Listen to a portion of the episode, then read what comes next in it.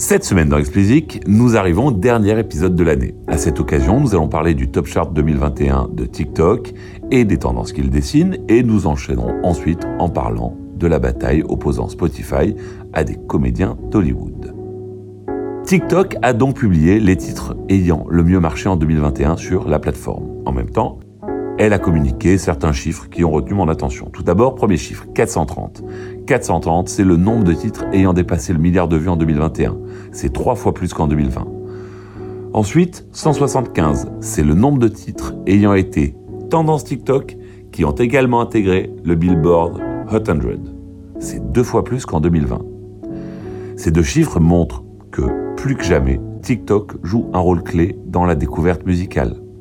D'ailleurs, une étude menée par MRC Data aux États-Unis confirme que 75% des utilisateurs américains de TikTok y vont pour découvrir de nouveaux artistes et 63% expliquent y entendre des morceaux pour la première fois.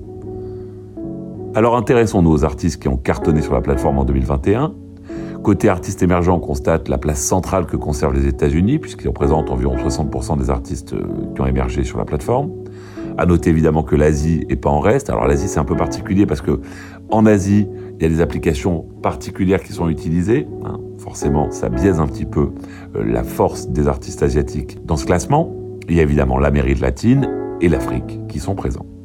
En revanche, quand on regarde le top artiste, là on est sur du 100% nord-américain. Megan Thee Stallion arrive en tête pour la deuxième année consécutive. Alors pareil du côté top track, hein, l'Amérique du Nord domine outrageusement. Le classement qui m'a le plus intéressé est celui qu'ils appellent le Vintage Hits, c'est-à-dire les titres qui datent d'il y a plus de 25 ans. Alors après Dreams de Fleetwood Mac, c'est au tour de Rasputin de Bonnet de se refaire la cerise. Hein. TikTok fait la distinction ensuite entre ces donc vintage hits et ce qu'ils appellent les comeback tracks, qui elles ont entre 5 ans et 25 ans. Je trouve ça assez amusant la façon dont, TikTok euh, découpe euh, le catalogue. Si je vous parle de tout ça, c'est que je trouve intéressant de voir comment TikTok communique sur son influence sur la découverte musicale au fur et à mesure que celle-ci grandit. Cela nous donne une idée des grandes tendances qui sous-tendent l'application Star. La plus claire pour le moment, c'est qu'il n'existe pas de succès globaux sans TikTok. Allez, enchaînons avec un moment esprit de Noël, vous allez voir.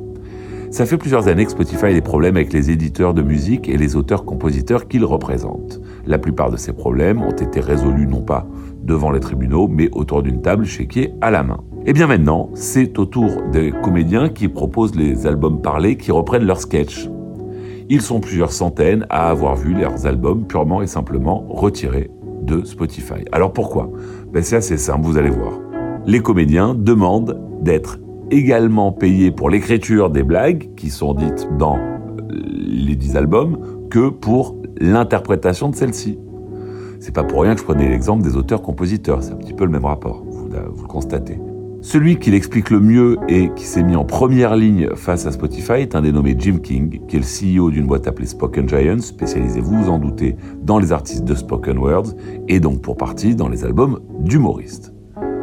Avant ça, King travaillait chez BMI, qui est une société de gestion collective américaine qu'on pourrait comparer à la SACEM. Bref, King s'y connaît un tout petit peu sur ces sujets. Il explique que les droits littéraires auxquels se réfèrent les comédiens dans leurs demandes ont toujours existé dans le droit du copyright américain, mais que historiquement, en fait, ils étaient tellement bas que des boîtes comme la sienne ne s'en préoccupaient pas. L'essor du streaming et de la radio par satellite a profondément changé les choses. Du coup, aujourd'hui, les artistes de Spoken Words tapent à la porte et veulent leur chèque, avec effet rétroactif, vous vous en doutez. Pour les tarifs, bah, il recommande d'appliquer le même taux que pour les auteurs-compositeurs de musique, qui est, rappelons-le, fixé aux États-Unis par le gouvernement américain. Dans un communiqué qui est à deux doigts du méprisant, il hein, faut bien le dire, Spotify a répondu en substance qu'il paye des sommes déjà importantes pour les contenus en question et qu'il serait heureux de continuer à, les à le faire, donc à payer. Comprenez, on vous rince déjà bien comme ça, vous feriez mieux de vous détendre si vous voulez que ça dure. Communiqué qui est assez cohérent avec la réponse agressive de Spotify de retirer les albums concernés de la plateforme.